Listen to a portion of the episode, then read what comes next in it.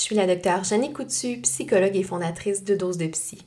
Je suis heureuse de vous savoir à l'écoute de la première partie du dernier épisode de la troisième saison du balado. Je vous rappelle que vous pouvez transmettre vos commentaires via l'adresse courriel dosedepsy.podcast à commercialgmail.com. Merci de partager les épisodes qui vous plaisent sur les réseaux sociaux et surtout de parler du balado autour de vous.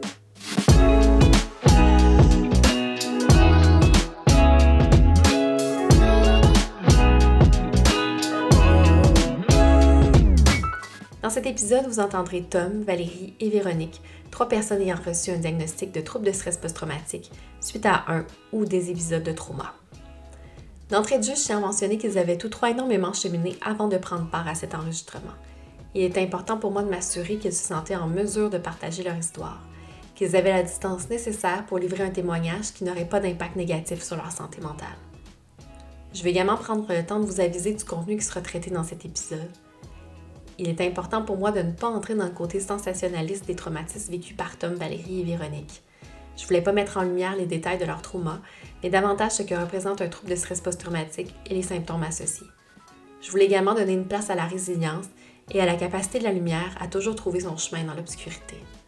Mais malgré tout, je veux vous aviser que les témoignages que vous entendrez sont bouleversants et traitent d'agressions physiques et sexuelles. Je vous encourage donc à respecter vos limites et à aller chercher de l'aide si vous en ressentez le besoin après l'écoute de ces témoignages. Je vous souhaite un bon épisode de Dose de Psy, le podcast.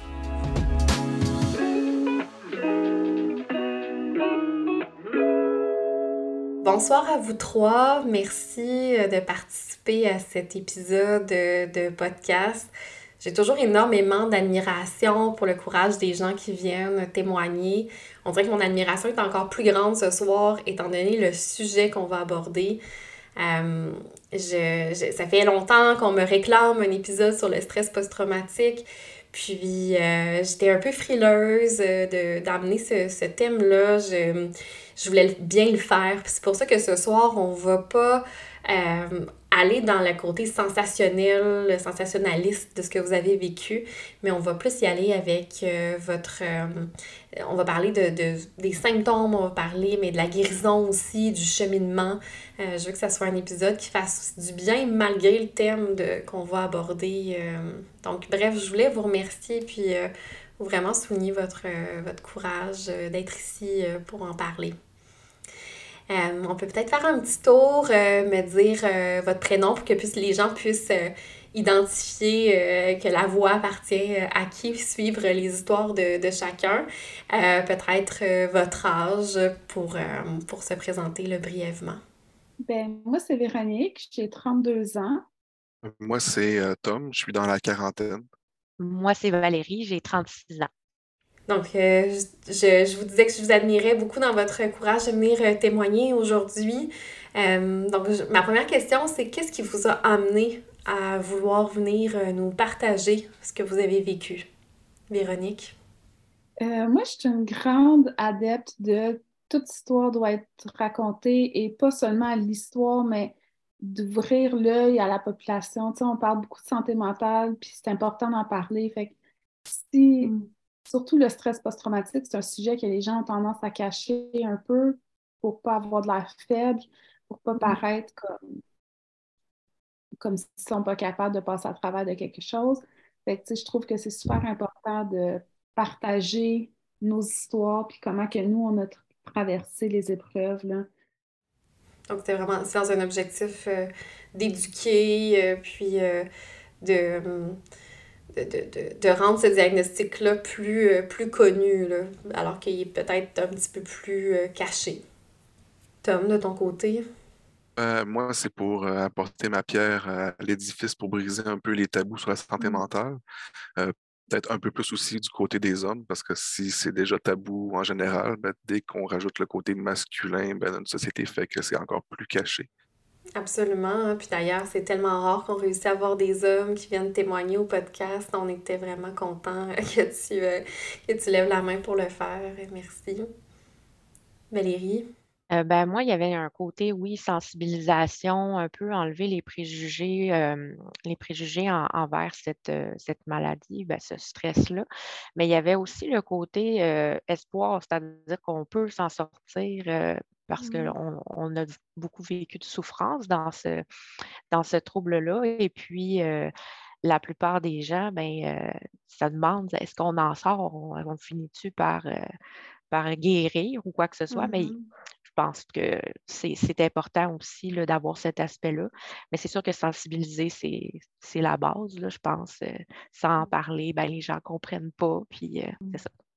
Effectivement, puis on rassure tout le monde euh, que euh, un des critères pour venir témoigner au podcast, c'était d'être capable de parler de ce trauma-là sans que ça vienne rallumer quelque chose. Donc vous êtes tous euh, aujourd'hui en mesure d'en parler sans que ça soit quelque chose de souffrant pour vous. Hein? je sais pas si vous voulez dire ben, un peu nommer comment où est-ce que vous en êtes par rapport à parler de cette histoire-là. Euh, moi, je suis assez ouverte, honnêtement. J'ai tellement cheminé, j'ai été en thérapie pendant cinq ans. j'ai mm-hmm. vraiment travaillé dessus, puis je suis capable d'en parler ouvertement aujourd'hui de mon histoire et qu'est-ce qui est arrivé. Euh, moi, c'est ça, j'ai eu une, euh, longue thérapie aussi, sur presque six ans. Mais parler de ce qui m'est arrivé, ça n'a jamais été un déclencheur pour moi déjà à la base. donc, mm. Fait que tu brises déjà le tabou comme quoi euh, nécessairement c'est un déclencheur pour toi. Ça n'a jamais été le cas. Oui, ben, comme je disais, euh, c'est un peu un melting pot de beaucoup de choses. Là, donc... ben, moi aussi, en fait, j'ai fait de la thérapie euh, pendant sept ans. je suis encore en thérapie parce que, bon, je suis dans un milieu où mon, mon père est psychothérapeute, alors je suis dans un milieu où on chemine toute notre vie, puis c'est mmh bien correct. mais moi, j'étais n'étais pas déclenchée non plus au début parce que je m'en rappelais pas. En fait. Donc, mmh. personnellement, moi, ça a été vraiment plus tard. Puis, présentement, ben, je suis capable de parler de tout. J'ai aucun tabou. Il n'y a pas de questions qui me dérangent finalement parce que je suis très à l'aise avec ça. Donc, c'est pour ça. Non, super. Donc, on a sûrement rassuré les gens qui avaient, qui étaient peut-être cette petite inquiétude-là. Donc, le diagnostic de trouble euh, de stress post-traumatique a beaucoup évolué dans les dernières années pour y inclure davantage de types de traumas, en fait. Au départ, c'était euh, spécifiquement quand on avait vécu euh, quelque chose, nous, directement, et là, ça s'est vraiment élargi, donc on va regarder ça ensemble. Donc, le premier critère, c'est d'être exposé à une mort effective ou à une menace de mort, à une blessure grave ou à des violences sexuelles d'une ou plusieurs façons. Donc, c'est soit qu'on a été exposé directement à un ou plusieurs événements traumatiques, soit qu'on a été témoin direct d'un ou plusieurs événements traumatiques qui sont survenus à d'autres personnes. Donc ça, ça pourrait être par exemple je suis l'autre côté de la rue, il y a une fusillade en face. en face. Je pense que je suis influencée par euh, ce que j'ai écouté à la télé dans mon exemple. Euh, mais ça n'a pas rapport avec nous. On est juste témoin de ça. Et pour ça aussi, ça peut causer un, un trouble de stress post-traumatique. En apprenant qu'un ou plusieurs événements traumatiques sont arrivés à un membre de la famille proche ou à un ami proche. Donc, par exemple, un membre de ma famille qui se fait assassiner.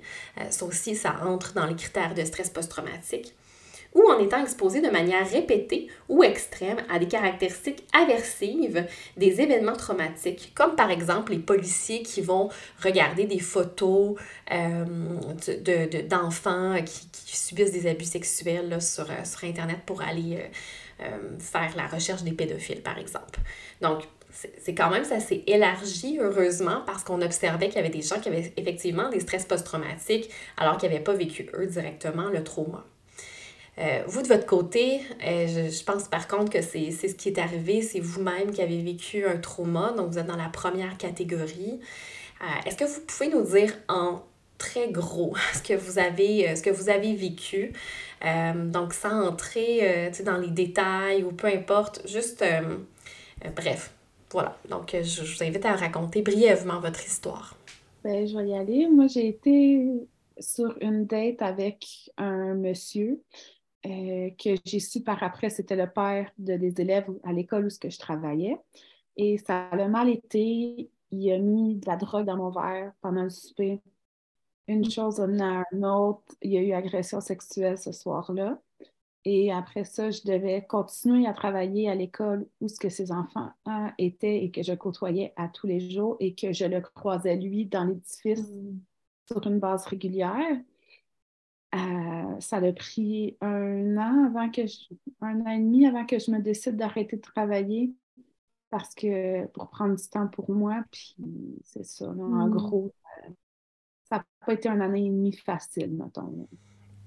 Mais non, je comprends. C'est. Euh, ça doit être tellement difficile de toujours être dans cette anticipation-là, de le croiser. Euh, j'imagine que tout ton corps, tout ton cerveau devait être en alerte du matin au soir. Euh, oui, j'étais en hyper-vigilance mm-hmm. constante du moment que je rentrais travailler au moment que je sortais de l'école. Mm c'est sûr. Tu devais accumuler aussi une grande fatigue à force d'être toujours en hyper-vigilance comme ça. Extrêmement fatiguée, oui. Mm-hmm. Un gros épuisement. Donc, puis là, aujourd'hui, ce que j'en comprends, euh, c'est que tu ne travailles plus dans, cette école. Je ne travaille plus dans le milieu scolaire du tout. Je suis rendue hygiéniste dentaire. Hum. Est-ce que ce changement de carrière euh, avait un lien avec ce qui s'est passé? Euh, oui, en fait, parce que ça j'étais éducatrice spécialisée. Puis, le, juste le fait d'intervenir avec les enfants de mon agresseur sur une base régulière, ça m'a mm. démoli de mes capacités d'intervenir. Ça a tout, mm. tout, défait mon estime que j'avais. Donc, je me sentais plus du tout capable d'exercer la profession, même si c'était une profession que j'aimais vraiment beaucoup. Euh, donc, je me suis réorientée vers autre chose, puis ça allait finir en hygiène dentaire. Est-ce que tu aimes autant ça euh, comme, comme travail? J'adore ça, ce que je fais en ce moment. Là, je suis vraiment contente c'est sûr qu'il y a une partie de moi, des fois, qui s'ennuie de quand je travaillais dans les écoles, mm. mais je suis vraiment comblée avec ce que je fais. Merci de, nous avoir partagé ce qui s'était passé pour toi. Et euh, Tom, de ton côté? Euh, moi, je vais parler du principal trauma que j'ai eu. Euh, j'ai été victime de violences physiques et d'agressions sexuelles de façon répétée pendant plusieurs années par un membre de la famille qui était en position d'autorité sur moi ça, ça a tellement d'impact sur les relations de confiance qu'on peut, euh, qu'on peut établir plus tard quand c'est, euh, quand c'est quelqu'un proche de nous, qui a une relation de confiance, une, relation d'autorité. Euh, on pourra effectivement reparler de cet impact-là, mais merci de, de nous l'avoir partagé. Et toi, Valérie? Et moi, c'est très difficile à résumer, donc je vais me limiter à deux. Euh, parce que je travaille dans l'humanitaire, donc euh, j'ai eu à voyager dans des pays en développement euh, assez, assez pauvres et dont la sécurité n'était pas assurée. donc, mon premier événement, c'était en Afrique du Sud. En fait, j'ai fait l'Afrique du Sud et le Rwanda. Et puis, j'ai eu, bon, j'ai eu des menaces de mort à tous les jours. J'avais un couvre-feu. il y a un moment donné, j'ai été témoin d'un, j'ai été témoin d'un trafic de, drogue, d'armes et de, passeports. Et puis, on m'a poursuivi euh, littéralement. Il a fallu que je me cache. écoute, ça a, été, euh, ça a été des événements comme ça à tous les jours, toutes les semaines. Mon chauffeur de taxi m'a sauvé la vie quatre fois. Euh, j'ai vécu des hijacks, il y avait des vols de banque. il fallait que je sorte parfois vraiment rapidement, puis tout ça. Donc, à force de le vivre, euh, on, finit par. Euh, on, développe quasiment un sixième sens là, à, savoir la situation est-tu dangereuse ou pas présentement? Mm-hmm. Puis tu parlais de catégorie tantôt en disant bon, oui, nous, on l'a vécu, mais moi, j'ai aussi été témoin de personnes qui mm-hmm. sont décédées euh, devant moi dans des événements traumatiques. Et donc, j'ai vécu les deux. Et après avoir vécu tout ça, euh, quelques années plus tard, je suis tombée d'une falaise de 20 pieds de haut euh, dans la jungle au Vietnam et j'ai passé 10 heures à ne pas savoir si j'allais survivre ou pas parce qu'il fallait me mmh. transporter avec aucun médicament. Je me suis cassé tous les os de la jambe. Euh, j'avais le poumon perforé, j'avais les, côtes cassées, j'avais de l'infection. J'ai écoute, fait que ça aussi, c'est un autre qui a été assez fort dans, dans mmh. mon c'est ça. D'un point de vue répété, c'est pas comme un premier répondant. souvent, c'est ça, la, on dirait l'espèce de d'association, c'est avec des premiers répondants ou des gens qui sont allés dans l'armée, alors que ça peut vraiment arriver à tout le monde, puis dans n'importe quel type de situation. C'est juste que moi, ben, j'y suis un petit peu plus confrontée en, faisant ce genre de travail-là. Mmh Mais en fait, tu as vécu beaucoup de violences directes, là, parce que, bon, tu nous as envoyé euh, un document de, plusieurs pages de, tes, de, ton, de, ton trauma. Je pense que tu as dû écrire ça probablement dans le cadre de ta thérapie. Euh, non, même pas. En fait, non, euh, non, il a fallu que... Non, non, j'ai travaillé beaucoup, beaucoup avant. En fait, non, c'était vraiment une question de... Comme je disais, c'est difficile à résumer parce qu'il y en avait énormément. Mm-hmm. C'était tous les types de violences euh, que tu peux imaginer, sauf sexuel. C'est le seul que je n'ai pas vécu. Euh, et puis, sincèrement, le reste, je veux dire, à un moment donné, euh, je ne savais même plus comment expliquer ça aux gens. Tu sais, mais là, j'ai reçu des menaces de mort au couteau. Tu, commences à énumérer la liste. Puis, mmh je me suis dit, non, je, me laisse aller, j'écris. De toute façon, c'est ça le vrai trauma. Ben, je vais montrer aussi que ça peut être répété, effectivement. Mmh sur une tellement longue période que moi, l'hypervigilance, je ne l'ai jamais perdue. Elle n'est mmh. jamais disparue. Euh, encore à ce jour, c'est moins pire, mais ça a été trop intense, trop longtemps pour, euh, parce que ça a été mmh. sur plusieurs mois. Donc, euh, c'est resté un peu quand même à ce niveau-là. Oui, ton histoire était très troublante. J'avais commencé à la lire euh, sur les nombreuses pages, puis euh, je l'ai mis de côté finalement. C'était quand même euh, très troublant. ce que tu as vécu. donc, toi, tu parles d'hypervigilance. Véronique en en a parlé aussi. Tom, toi, est-ce que tu t'es observé déjà être hypervigilant, puis où est-ce que tu en es par rapport à ça? Ben, l'hypervigilance, c'est une partie prenante de ma nature. C'est à tout moment. Présentement, je suis en hypervigilance parce que je sais que derrière moi, il y a un rideau, mais qu'il peut y avoir quelque chose d'autre. Puis même si je suis chez moi, que je sais que je suis en sécurité, ben, c'est quelque chose qui se déconnecte jamais. Euh, dans une place qu'on va dire qui n'est pas contrôlée, donc en public, euh, jamais je vais m'asseoir avec un dos en lit. Je vais toujours avoir dos à un mur euh, le plus possible pour être capable de surveiller les points d'accès. C'est constant, constant. Hmm. Donc, tu sens pas que c'est quelque chose qui s'est atténué avec le temps? C'est pas atténué, donc, je veux dire, dans le, on va dire, une espèce de radar à, danger. C'est hmm. juste que euh, je, dépense moins d'énergie dans ça. Hmm. C'est comme si euh, c'était présent, mais je lui apporte moins d'importance, donc ça me brûle moins, si on peut dire. C'est comme présentement, je, le sens, mais je veux dire, c'est c'est comme activé en moi, mais je veux dire, c'est pas, ça, ça, ça, s'occupe pas toute ma pensée comme ça pouvait le faire avant.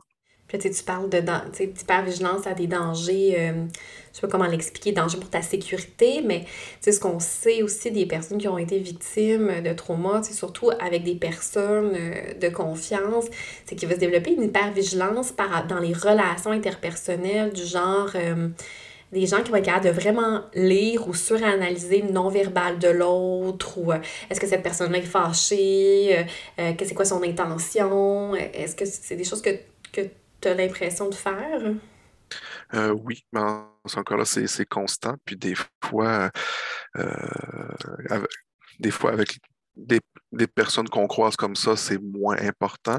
Le problème, c'est que cette suranalyse-là, euh, on va dire dans, euh, dans l'intimité, ça peut être un peu euh, désagréable, autant pour nous que mm-hmm. pour les personnes avec qui on vit, parce que là, on va interpréter ou surinterpréter la moindre non, expression non verbale ou encore la moindre intonation de voix qui va changer. Puis des fois, la personne n'est même pas, elle n'est pas fâchée, mais juste parce qu'elle a changé un peu de ton, parce que quelque chose l'a dérangé, ben nous, on l'interprète. Ben, moi, je l'interprète comme Ah, OK, elle commence à être fâchée contre moi. Puis, euh, mmh.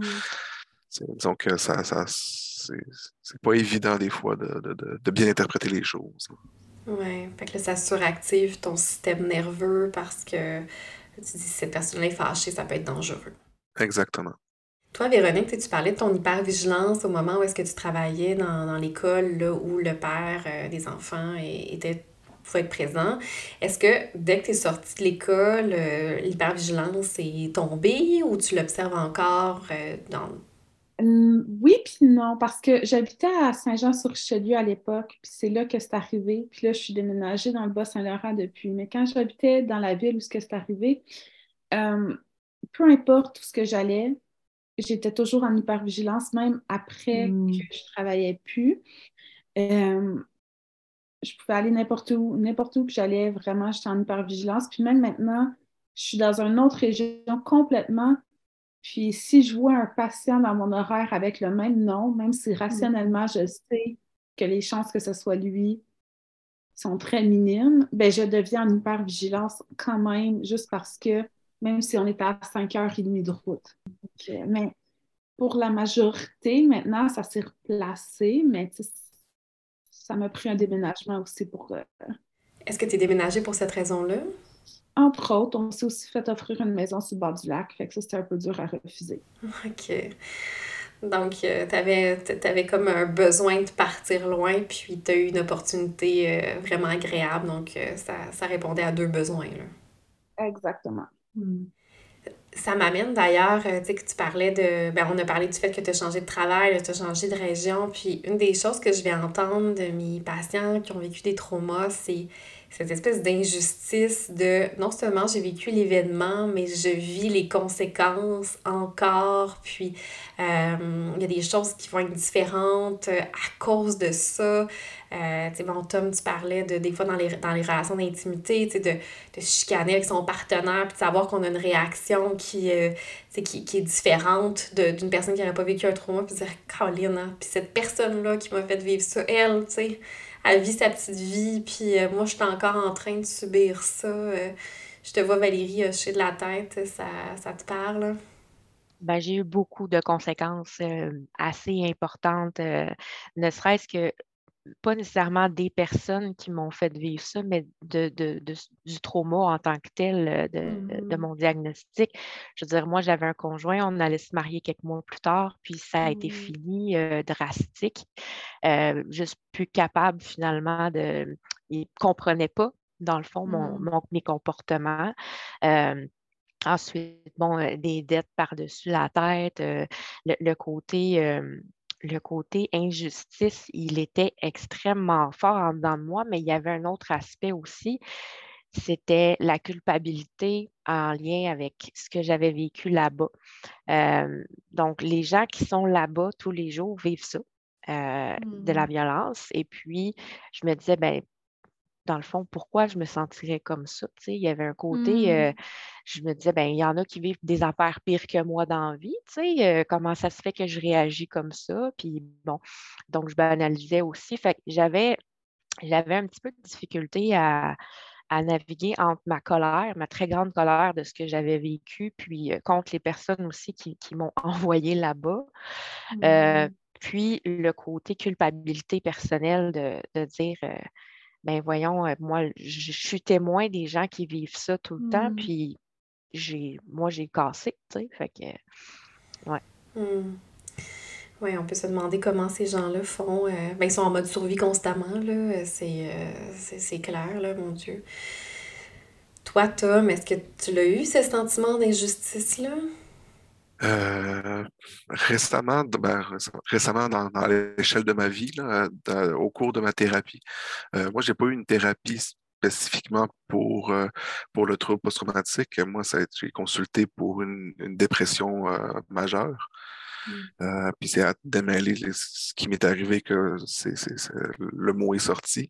ce qui mmh. fait que c'est en fait, je me suis bâti autour de, ça. Donc, moi, c'était pas ah, c'est injuste que je vive les répercussions de ça, tandis que l'autre personne, c'est j'ai carrément bâti mon identité autour de tous les, problèmes. J'ai dû tout le temps être en, euh, en aménagement de, ma, propre personne. Puis moi, en fait, c'est que euh, j'étais venu, en fait, j'ai internalisé que c'est parce que j'étais faible. Que tu avais ces conséquences-là, tu veux dire? Ben, un peu que toute la façon dont euh, j'abordais mes relations internationales, que je recevais des, des, des, des, je percevais les dangers ou que euh, j'avais que euh, les choses qui peuvent, les, stresseurs de la vie normale, on va dire, la mmh façon que je, je surréagissais à ça, ben c'était pas parce que dans ma tête, c'est pas parce que j'avais vécu quelque chose d'horrible enfant, c'est parce que moi, j'étais pas assez fort.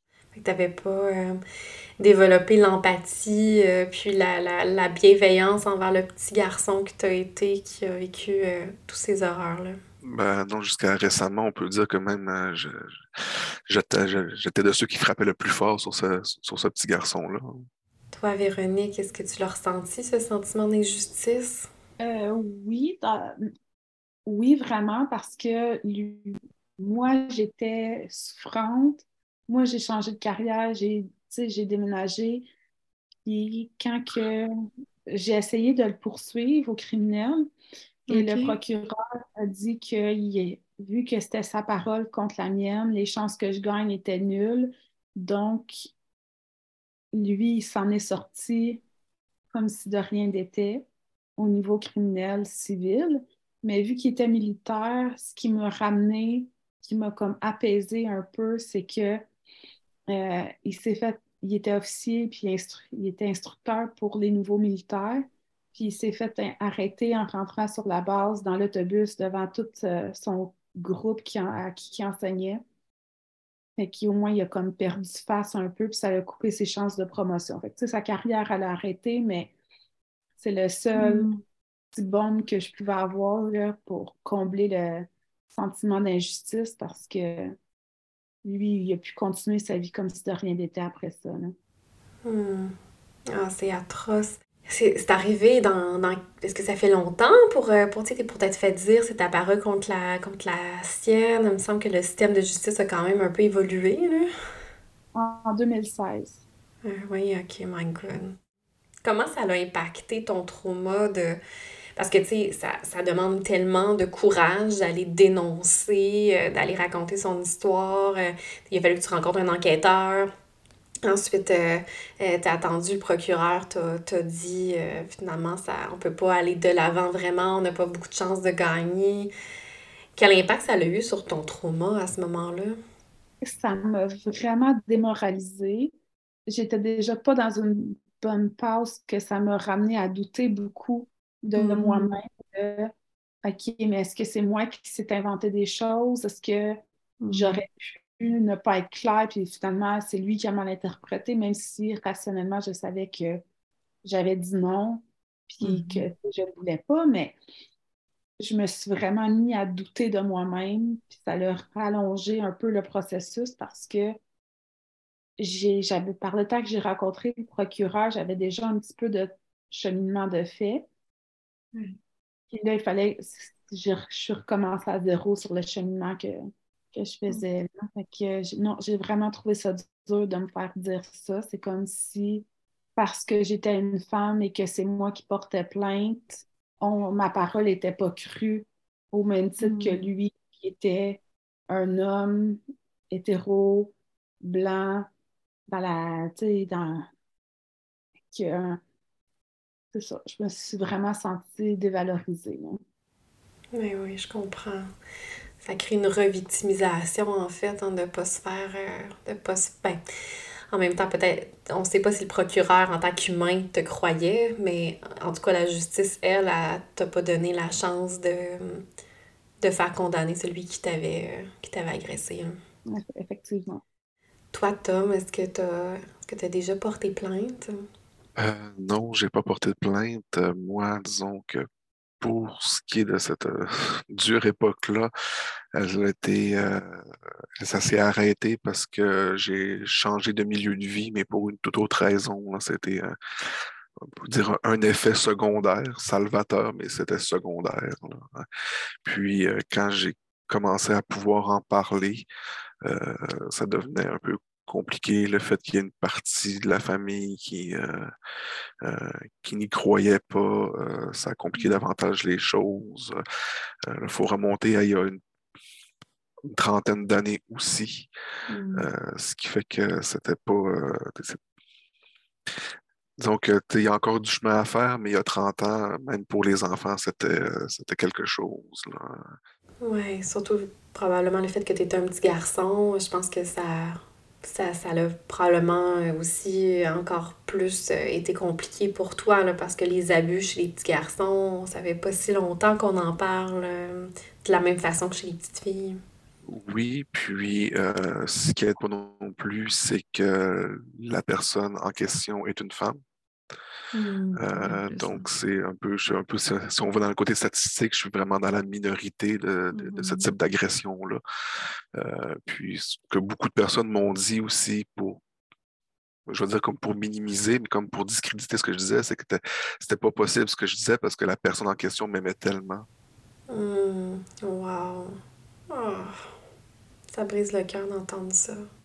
Toi, Valérie, euh, c'est évidemment pas des situations dans lesquelles tu as pu vraiment porter plainte. Par contre, euh, dans les bouts que j'ai lus de ton récit, euh, écoute, puis tu me diras si tu veux qu'on coupe ces bouts-là, mais euh, tu parlais de ta, je pense, ta directrice ou ta, je sais pas trop, de, d'école qui t'a forcé à rester là-bas.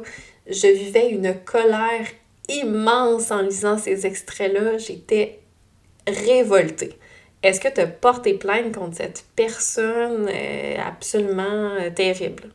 J'ai euh, j'ai eu une relation amour-haine avec cette personne-là parce que, bon, c'était quelqu'un qui était en autorité. j'ai fait ma maîtrise dans ce domaine-là, en développement international, et je suis tombée en amour avec, avec son cours. Puis, elle m'a pris un peu sous son aile, donc elle m'a offert un stage sur un plateau d'argent, vraiment. Et dans ce domaine-là, je veux dire, euh, j'avais vraiment quelque chose d'intéressant, donc euh, tu, tu refuses pas, tu sais, tu dis oui. Puis après, Mhm. moi, je visais le doctorat, donc je voulais continuer, tu sais. Et euh, donc, ça a été quelqu'un dont j'ai été très proche. Et une fois rendu là-bas, oui, bon, on parlait tantôt de la, de la colère puis de l'injustice. J'en ai vécu beaucoup avec cette personne-là. Euh, mais ça a été, euh, ça a été difficile à cause du, du rôle, le- côté autorité et mon, mon rêve d'avoir une maîtrise, d'avoir mon, diplôme de maîtrise. Donc, j'ai été confrontée à deux reprises à, euh, être obligée de l'appeler. Donc, le premier, premier événement qui était avec le, avec le trafic de, de drogue, d'armes et tout ça. Quand j'ai dû me sauver de, de où j'habitais, puis euh, écoute, c'était sûr que je revenais. là. Moi, ça faisait deux semaines que j'étais arrivée et là, il m'arrive ça après deux semaines. Puis mon rêve, moi, à moi, de petite fille, c'était d'aller en Afrique. Donc, moi, les deux premières semaines, j'étais au paradis. Là. C'était genre, wow, je réalise mon rêve d'enfant de 8 ans qui voulait être missionnaire, tu sais. Fait que quand je suis arrivée, c'était fantastique, mais tout de suite, deux semaines plus tard, le premier événement s'est passé. Et donc, moi, je voulais revenir, puis évidemment, je veux dire, il y a quelqu'un qui est responsable de moi, même si je suis toute seule là-bas, ce qui d'ailleurs n'est pas normal, euh, parce que mon type de stage n'existait pas avant, puis n'existe plus non plus depuis. Mais en réalité, j'étais vraiment toute seule sur place. Donc, j'avais aucune personne euh, de référence et puis euh, je devais me référer à elle. Et elle me dit, ben voyons donc, je suis déjà allée, puis euh, c'est pas si pire que ça. Hmm. Fait que là, j'ai dit, OK, mais je comprenais pas, tu sais, dans le fond, euh, ouais, elle était déjà allée, mais tu sais, j'ai compris plus tard que madame voyageait euh, de luxe dans les hôtels 4 et 5 étoiles, même si elle était en développement international, alors que moi, je suis avec les gens. Mon travail, c'est avec les gens dans leur maison, leur township, leur bidonville. C'est pas le même degré de sécurité. Non, c'est ça. Alors, elle ne me croyait pas, premièrement. Puis, deuxièmement, elle me dit euh, ben, tu peux revenir, mais je ne peux pas te créditer pour ça. Puis euh, là, j'étais comme ben là, je- c'est parce que j'ai pas le choix, là. Là, sinon, tu es en train de me dire que je n'aurai pas mon diplôme. Fait qu'elle dit ben moi, elle dit, je te suggère de continuer quelques semaines, puis tu, tu verras. Et les quelques semaines suivantes, c'est arrivé euh, des événements à répétition, là, je veux dire. euh, quand tu vois quelqu'un avec un gun à la base, c'est supposé euh, être pas normal dans ta vie, mais là, quand tu en as un qui est visé sur toi, c'est autre chose. Il y avait des choses comme ça, puis c'était tous les jours. Et à un moment donné, j'avais, je parlais avec mon père, puis je lui disais ça, tu sais, puis il dit là, il dit ça n'a pas de sens. là. Il dit là, tu reviens, tu sais, euh, ça n'a pas d'allure. Fait que, mais j'ai dit, Ah, je peux pas parce qu'elle m'a dit que si je faisais pas trois mois, je pouvais pas être créditée. Donc, je devais au moins rester trois mois. après trois mois, on peut s'entendre que la journée même, j'ai décidé d'appeler puis de dire euh, Bon, je peux-tu revenir? Et à ce moment-là, je me rappellerai toujours, ça a été encore non. Euh, de toute façon, je, m'en viens dans quelques semaines là, pour, euh, pour faire un peu une supervision, c'est quatre mois plus tard. Et je m'en viens, on s'en vient, donc on, on, va être capable de, vivre ça ensemble. Mais à ce moment-là, quand j'ai entendu le non, c'est le seul événement dans tout ce que j'ai vécu qui euh, est extrêmement précis, clair et dont je me souviens le plus. C'est parce que je me suis déconnectée à ce moment-là, émotionnellement. Donc, à partir de ce moment-là, je ne je n'avais plus d'émotion avec ce qui se passait. J'étais J'étais en, état d'hypervigilance, mais je ne ressentais rien. Il y a quelqu'un qui me menaçait au couteau, ça ne me faisait rien. Il y a quelqu'un qui arrivait et qui me disait, là, si tu ne sors pas d'ici avant telle heure, c'est parce que là, tu vas te faire tirer dessus.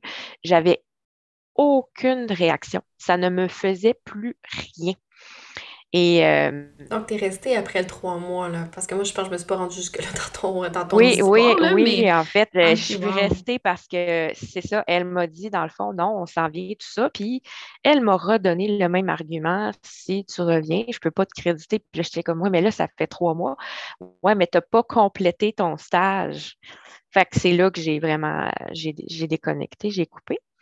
Et puis, euh, c'est à partir de là que vraiment, je peux dire que j'ai, continué, mais c'est un peu sur le pilote automatique. Mais oui, c'est ça.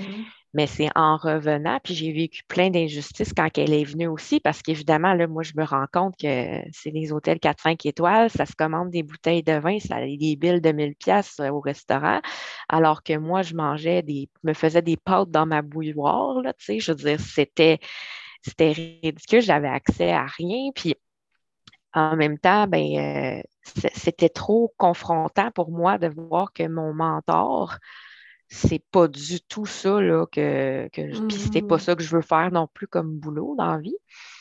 Mais euh, en revenant, là, la colère a monté. Puis euh, mmh. ça, a été, ça, a été, ça a été fini. Cette, femme-là, je ne lui ai plus jamais reparlé.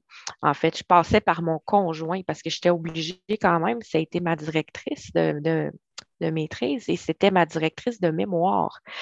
Et il a fallu carrément que je change de sujet de mémoire sur lequel je travaillais déjà depuis un an, que je me trouve un nouveau directeur, euh, que, je refais ça au complet. Fait que finalement, ma maîtrise, je l'ai faite en sept ans. Euh, au lieu de deux et demi, parce que j'ai passé à travers tout ça, mais euh, Exact. Ça a été, euh, ça a été frustrant. Puis à la fin, quand tu disais si j'ai me suis plaint, oui, euh, je suis allée euh, à la direction du département. je leur ai dit, là, je dis là, j'ai besoin de vous dire qu'est-ce qui s'est passé. Puis les deux personnes, dont la, directrice comme telle du département, les deux pleuraient pendant que je parlais. Puis ça a été super émouvant parce que n'en revenaient pas, puis ils étaient en même temps comme ben voyons donc, tu as vécu ça, puis tu ne nous as pas écrit, tu sais. Puis j'étais comme, ben comment tu veux que je le sache? Il fallait que je vous écrive? Moi, c'est elle, ma personne contact. J'ai essayé de passer par quelqu'un d'autre, puis on me référait à elle. Fait que j'avais plus de personne ressource. Alors, j'ai déposé mon rapport, puis euh, quelques semaines plus tard, ma destination de stage a été cancellée euh, des, destinations possibles. Euh, donc, Johannesburg, c'était fini, les stages là-bas, si tu n'étais pas supervisé avec quelqu'un sur place, mais même là. Et ça a été terminé d'envoyer un, étudiant seul pour faire un, projet de recherche. ça, ça, a été au moins il y a eu des répercussions, au moins il y a eu. Mais cette femme-là, je veux dire, est quand même payée encore à gros salaire. Euh, mon nom a été utilisé pour le projet de recherche. Ben, techniquement, là, je veux dire, euh, j'y ai participé, mais finalement, elle l'a enlevé. Donc, euh, c'est moi qui ai tout ah. fait la collecte de données, mais la publication ne porte pas mon nom. Fait ça a été beaucoup, beaucoup, beaucoup de colère là-dessus. Mais à un moment donné, il faut lâcher prise aussi. Tu sais, Je savais que j'avais aucune chance contre le département. Ils me l'ont dit. Euh, elle dit Tu vas en avoir pour des années avec l'Ombudsman. Puis j'ai dit Je n'ai pas l'énergie de fighter ça. Fait que hmm. j'ai juste comme j'avais besoin d'au moins que vous le sachiez. Puis après ça, ben c'est tout. Je, passe à autre chose. voilà. Hmm. Wow, hein, mon réflexe, ça serait de te dire est-ce que tu as pensé à poursuivre au civil, mais je comprends que tu as envie de lâcher prise là-dessus, mais. Mais oui, je comprends. Oh my god. Oh là là là là. Véronique, on parlait de, du fait que bon, ta cause à toi, elle n'avait pas pu être portée devant les tribunaux. Euh, on parle aussi là, euh, avec euh, Tom et Valérie de, l'importance d'être cru hein, dans ce qu'on a vécu. Est-ce que au moins tes proches t'ont cru? Est-ce que tes parents, les, tes amis, les gens autour de toi qui t'en ont parlé ont cru ton histoire? Oui. j'ai été chanceuse. J'avais vraiment un bon entourage, autant famille, amis, que même la direction de l'école, ils ont cru. mon histoire, c'est sûr que j'ai jamais divulgué c'était qui les enfants par respect pour eux, parce qu'ils n'ont pas à être impliqués dans l'histoire. Mais oui, ça, j'ai été vraiment choyée. J'avais mes parents, ils ont tout fait pour m'aider. J'avais des amis avec qui je pouvais aller parler, pleurer, puis mm. ils m'appuyaient bien. Là. J'ai été très choyée malgré que la justice n'a pas été concluante. Hmm. Parce que c'est quand même un facteur de protection d'avoir été cru et tout ça dans, dans ce qu'on euh, qu'on divulgue. Donc, euh, au moins, tu as pu avoir ce soutien-là autour de toi. Euh, toi, Tom, tu disais, bon, j'ai pas été cru par une partie de ma famille. Est-ce que tes parents, eux, au moins, t'ont cru? la moitié. Et le problème, c'est que la la moitié qui, euh, qui, me croit euh, culpabilise énormément. Mmh. Donc, euh, c'est paradoxal, mais c'est moi qui dois la réconforter à chaque fois que ça mmh. peut être abordé. sinon, la famille que je me suis bâtie, oui, me croit, mais il y a quelque chose que quand tu vis des choses, on va dire aussi extrêmes, euh, les personnes qui n'ont pas touché à ça peuvent te croire, mais tu, sens qu'ils ne pourront peut-être jamais comprendre. Donc, des fois, ils vont vouloir te réconforter, mais ça risque d'être maladroit. Euh, ou des fois, ils vont avoir des réactions qui sont pas appropriées, mais qui sont anodines, mais qui, dans le cas précis, euh, fait plus de mal que, que de bien. Donc, c'est quelque chose de très particulier.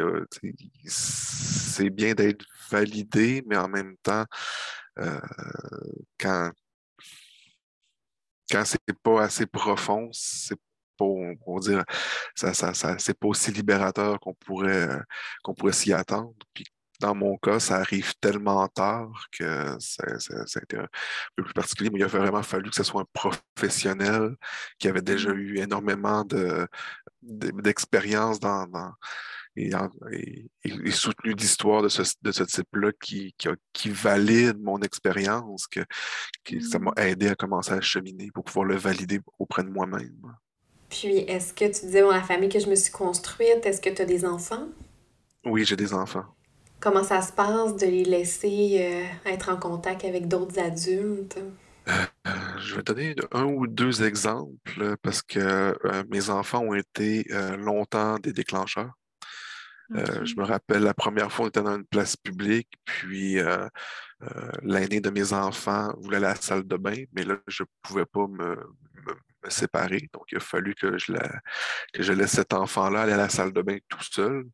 Mmh. Euh, et de là où j'étais, il y avait une fenêtre qui me permettait de la voir rentrer dans le bâtiment et d'aller jusqu'à la salle de bain. Mais tout le long, j'étais. C'est plus l'hyper-vigilance, c'est de, de, de, l'extrême hyper-vigilance. Mmh. J'étais en montée d'adrénaline. Euh, j'étais incapable de décrisper mes points. Euh, j'étais prêt à fracasser la fenêtre pour sauter sur la moindre personne qui aurait pu s'approcher un peu trop près de mon enfant. Puis ça s'est estompé quand il est ressorti de la salle de bain et qu'il est revenu auprès de moi. Euh, le problème aussi, c'est que la personne qui, euh, qui, m'a brisé quand j'étais enfant euh, est encore dans mon, je vais pas dire dans mon entourage, mais est encore dans ma famille. Mmh. Et à un certain moment de ma vie, alors que j'étais pas encore un homme, j'ai dû comme acheter la paix pour ne pas perdre le contact avec certaines personnes. Ce qui fait que moi et mes enfants, on est encore appelés à côtoyer cette personne-là. Et cette personne-là, moi, ne peut plus me faire de mal à moi parce Hmm. que je ne suis plus un petit garçon. puis, je ne suis pas fait sur le modèle fragile mais non plus. On parle physiquement. Mais je, je, suis toujours en hypervigilance constamment. C'est toujours, j'ai toujours une oreille qui, qui guette cette personne-là pour être à l'affût du moins de bruit. puis en même temps, ben, j'essaie de camoufler mon, mon, état, même si j'ai le cœur qui débat. Hmm. Euh, pour, la, la, pour, être sûr qu'il arrive, euh, arrive rien. C'est un, un, jeu d'équilibriste qui est très, très, très difficile, puis que je sais très malsain. J'ai juste pas trouvé mieux encore jusqu'à maintenant. Hmm. Puis, euh, sauf que ce qui fait que quand on, on revient d'avoir visité euh, ces personnes-là, ben, euh, je suis en état d'épuisement total. C'est sûr. Oh, wow. C'est atroce de devoir faire ce genre de choix-là. Euh, oui. Je, je, pour être honnête, euh, je me demande encore tout le temps pourquoi je fais ça. Oui, j'imagine que tu y a une partie de toi qui va avoir, il doit avoir l'impression de trahir un petit peu le petit homme euh, qui a vécu ça. Pas autant parce qu'avant que j'ai des enfants, j'avais fait un peu la paix. Cette personne-là a vu que euh, physiquement, elle pouvait plus me faire de mal. Puis, Hmm. euh, quand j'étais, euh, on va dire, fin d'adolescence, début de l'âge adulte, euh, il y avait comme une espèce de fierté malsaine aussi du fait qu'elle savait que je- moi, je pouvais la briser en deux si je voulais. Hmm. Donc, ce qui fait qu'avant d'avoir des enfants, ben, c'était plus aussi aussi brûlant de, de, de faire cet exercice-là. C'est juste que là, maintenant, avec les enfants, c'est plus, euh, plus difficile. là. Puis là, je me suis Mhm. mis un peu le bras dans le tordeur, c'est toujours délicat de, de le ressortir de là. Ouf, oui, je, je peux imaginer à quel point, ben, je ne peux imaginer à quel point ça doit être euh, absolument euh, terrible de vivre ça. Toi, Véronique, est-ce que est-ce que tu as des enfants? Euh, non, pas encore. On travaille là-dessus, mais ça c'est un projet qui s'en vient futur, là. Est-ce que tu penses que ce que tu as vécu, ça va influencer euh, ta façon de, euh, de guider, soit si tu as une petite fille ou si tu as un garçon? Euh, absolument, parce que c'est sûr que je vais être peut-être un peu plus protecteur quand ils vont, me- rendu à l'adolescence, mettons, qu'ils vont me dire Ah, je m'en vais fréquenter telle et telle personne, mais là, c'est sûr que ça va ça risque de réactiver un peu euh, les traumas, là, puis de, je vais être plus hyper vigilante pour eux, puis je vais essayer d'épister euh, pour qu'ils fassent des gestes peut-être un peu différents de comment que moi j'ai vécu ça, pour pas qu'ils se retrouvent dans le même bateau, là. C'est un équilibre qui est super fragile entre celui de ne pas insuffler de la- de l'anxiété chez l'enfant, comme puis que l'enfant soit hyper vigilant euh, et de lui donner euh, les règles de sécurité puis l'amener à vouloir se protéger. Là, c'est tellement un équilibre difficile à trouver. Extrêmement, parce qu'on veut pas leur on veut pas transmettre notre anxiété à eux, parce que souvent, c'est comme ça que l'anxiété, certains, certaines peurs vont se faire, c'est transmis du parent à l'enfant. On, pour, on veut éviter ça, mais en même temps, on veut qu'ils soient capables de prendre des décisions sécuritaires puis éclairées. Toi, Valérie, euh, je sais pas si tu as des enfants ou si euh, tu souhaites en avoir. euh. Non, j'ai pas d'enfant et je me suis posé la question. Pour moi, ça n'a jamais été très clair si j'en voulais ou pas. Mm. Puis avec mon ex-conjoint, euh, j'étais rendue à y penser parce que ça faisait quand même euh, longtemps qu'on était ensemble puis on allait se, se marier. Mais euh, depuis euh, tout, tout ce qui s'est passé, c'est vraiment pas quelque chose que je veux. Euh, Mm. Par contre, j'en ai beaucoup autour de moi. En fait, je suis marraine de cinq enfants. Ah, Donc, wow, j'ai quand même mon ma petite troupe, là, mais de 14 mois à 10 ans, 11 ans cette année. Mm. Mais non, puis ça a été quelque chose de difficile même de les côtoyer au début. euh, en revenant, en fait, euh, j'étais pas oui. capable du tout parce que, euh, ben, premièrement, j'étais déconnectée, donc j'avais pas vraiment d'empathie, j'avais de la difficulté à être euh, moi-même, tout simplement. Il y avait un côté très agressif. J'étais agressive. J'avais la mèche extrêmement courte. C'était absolument désagréable d'être avec moi. Puis le côté peur, donc, donc le, côté un petit peu obsessif au niveau de la sécurité, je n'avais pas envie de, donner ça non plus parce que moi, je dirais, en revenant, ça a pris trois semaines avant que je sois juste capable de dormir les fenêtres ouvertes parce qu'il n'était pas question qu'il y ait un espace, que quelqu'un puisse rentrer dans ma maison ou vérifier quatre fois si ma porte de voiture, même si je suis dedans, est barrée. Tu sais, je veux dire, ça ne me tentait pas là, de, de le faire vivre à personne, mais en même temps, je veux dire, j'avais aucun contrôle là-dessus. Fait que mmh. je me suis plus isolée à ce niveau-là. puis ça m'a vraiment fait dire euh, non, les enfants, pour moi, c'est c'est extraordinaire de, pouvoir les gâter comme marraine, mais d'en avoir moi-même, j'aurais beaucoup trop, euh, j'aurais peur de, transmettre ben trop de névrose. mais en même mmh. temps, le, le cheminement fait qu'aujourd'hui, peut-être que plus tard, ça serait quelque chose que je voudrais, mais ce n'est pas, euh, ce n'est pas une nécessité dans ma vie. Euh, c'est pas quelque chose qui me fait peur non plus, maintenant que je suis mieux, mais à l'époque, oui. OK, donc vraiment, à l'époque, c'était le trauma qui t'aura fait repousser ce projet-là, puis te dire que peut-être même non, jamais. Là. Ah, tout à fait. Là. Puis je veux dire, même depuis, ce que c'est depuis que c'est arrivé, dans le fond, mon conjoint, euh, on s'est séparés euh, un an pile plus tard, en fait, euh, à partir du moment où je suis revenue de l'Afrique. Et sincèrement, je n'ai pas été capable d'être avec quelqu'un d'autre. Je n'ai même pas envie d'être avec quelqu'un d'autre. j'ai, eu une rupture de confiance aussi avec lui, puis j'ai, vécu beaucoup de, de, troubles avec lui, mais c'est encore plus difficile à cause du post-traumatisme. Donc, mmh. euh, sincèrement, ça ne m'intéressait même pas. Fait les enfants non plus, tu sais, ça, mmh. ça va un peu avec, mais euh, ouais, non, les relations interpersonnelles, un peu comme Tom disait, c'était compliqué, c'était difficile. Puis avec mes proches, encore plus, parce que bon, euh, c'est eux qui nous connaissent, mais c'est eux, c'est eux qu'on fait souffrir aussi. Fait que avoir quelqu'un dans ma vie encore ou avoir des enfants puis les faire souffrir, c'est pas intéressant. C'est pas ça que je veux. Puis euh, si tu avais un neveu, nièce euh, de qui t'es très proche, ou euh, moi t'es marraine, c'est peut-être pas nécessairement des neveux, nièces, mais en tout cas, qui venait te voir puis qui disait Ah, marraine, je m'en vais, je m'en vais trois semaines en Afrique. Comment, comment que ça te ferait vivre, tu penses? Hey, c'est une bonne question. Écoute, il y, a, un aspect important, c'est que moi, je suis retournée en Afrique pareil après, il y a deux, trois ans, trois ans avant la COVID, en fait. et donc, j'ai été capable de faire pas mal la paix avec certains de mes traumas personnels. Donc, c'est pas quelque chose qui me.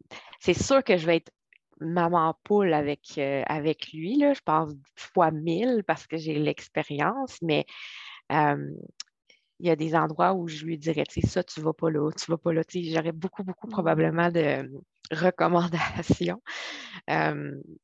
mais c'est plus quelque chose, tu sais, je veux dire, il y a des gens qui voyagent en Afrique du Sud tous les jours, qui reviennent, puis il n'y a pas de problème. J'ai peut-être été euh, bad lucké, comme on dit, ou le fait que je n'étais pas dans des zones touristiques aussi, ça l'influence. Mais mmh. sincèrement, j'en ai un d'ailleurs qui a 11 ans, puis lui, son, son, trip, c'est d'aller en France. Puis là, j'étais comme, mais parfait, vas-y. Mais tu sais, il peut y avoir des dangers aussi en France. Là, pendant que j'étais là-bas, moi, il y a eu un attentat à la bombe. Puis bon, je veux dire, ça peut arriver partout.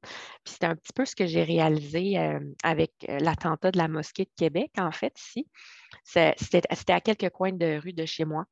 Et mmh euh, je me suis rendu compte que ça peut arriver partout peu importe, même si je me sens en sécurité chez moi, c'est arrivé à côté. Là. Et donc, j'ai comme un peu euh, lâché prise. Ah oui, ce constat-là, ça n'a pas réaugmenté ton hypervigilance, au contraire. Non, ça a fait l'inverse. Ça a vraiment fait comme, ben écoute, si ça peut arriver ici, ben ça peut arriver partout aussi. Donc, euh, c'est assez de, de, Ben non, je ne peux rien faire, donc je n'ai pas de contrôle là-dessus. Puis au lieu de me faire dire je stresse encore plus, ça m'a fait lâcher le contrôle à ce niveau-là.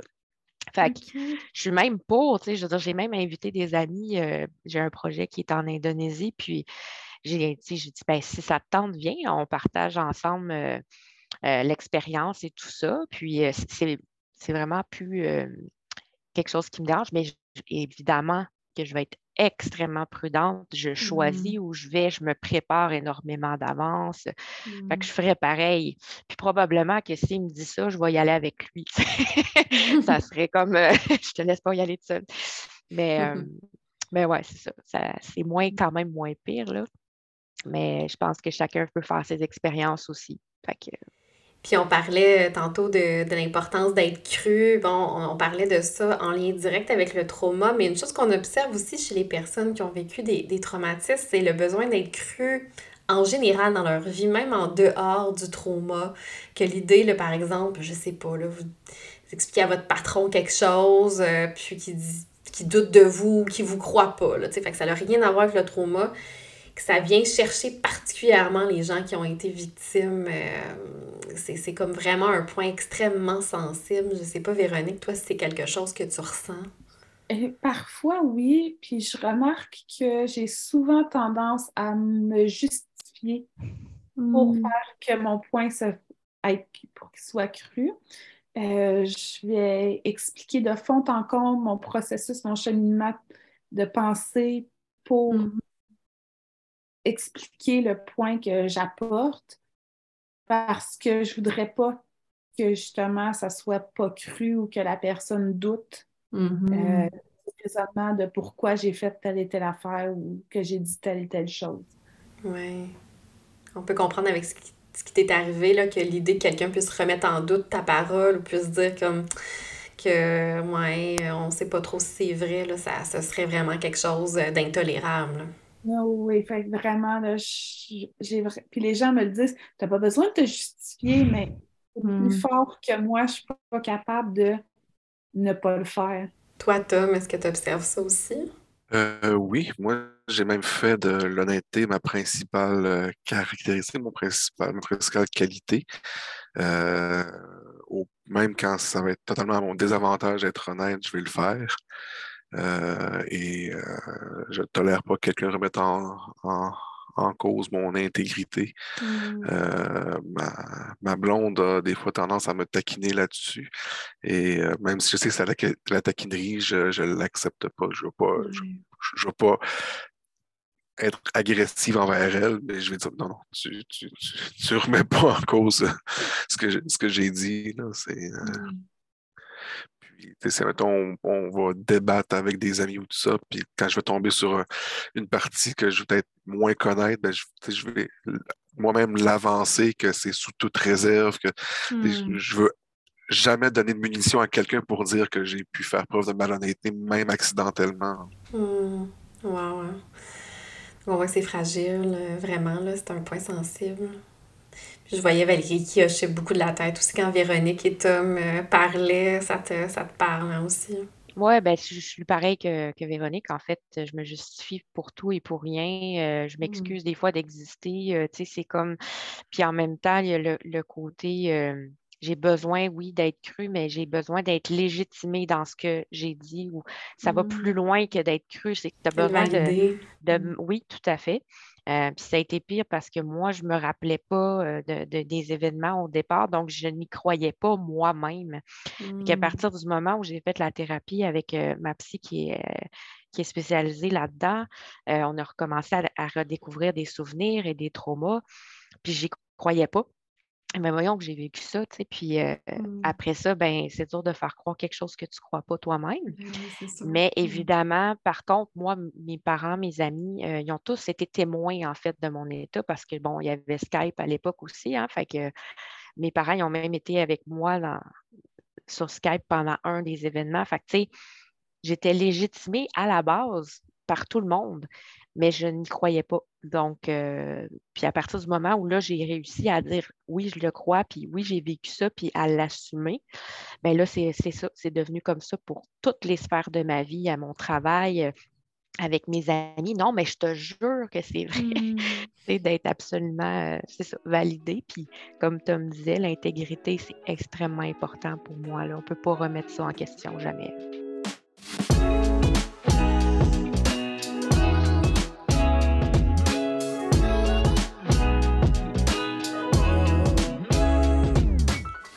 Merci à Tom, Valérie et Véronique pour leur courage de venir témoigner de ce sujet si difficile. Merci de nous avoir donné accès à ce bout de votre histoire.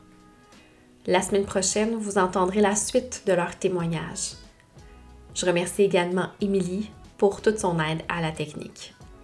Sur ce, je vous invite à prendre bien soin de vous, puis on se retrouve très bientôt pour un autre épisode de Dose de Psy, le podcast.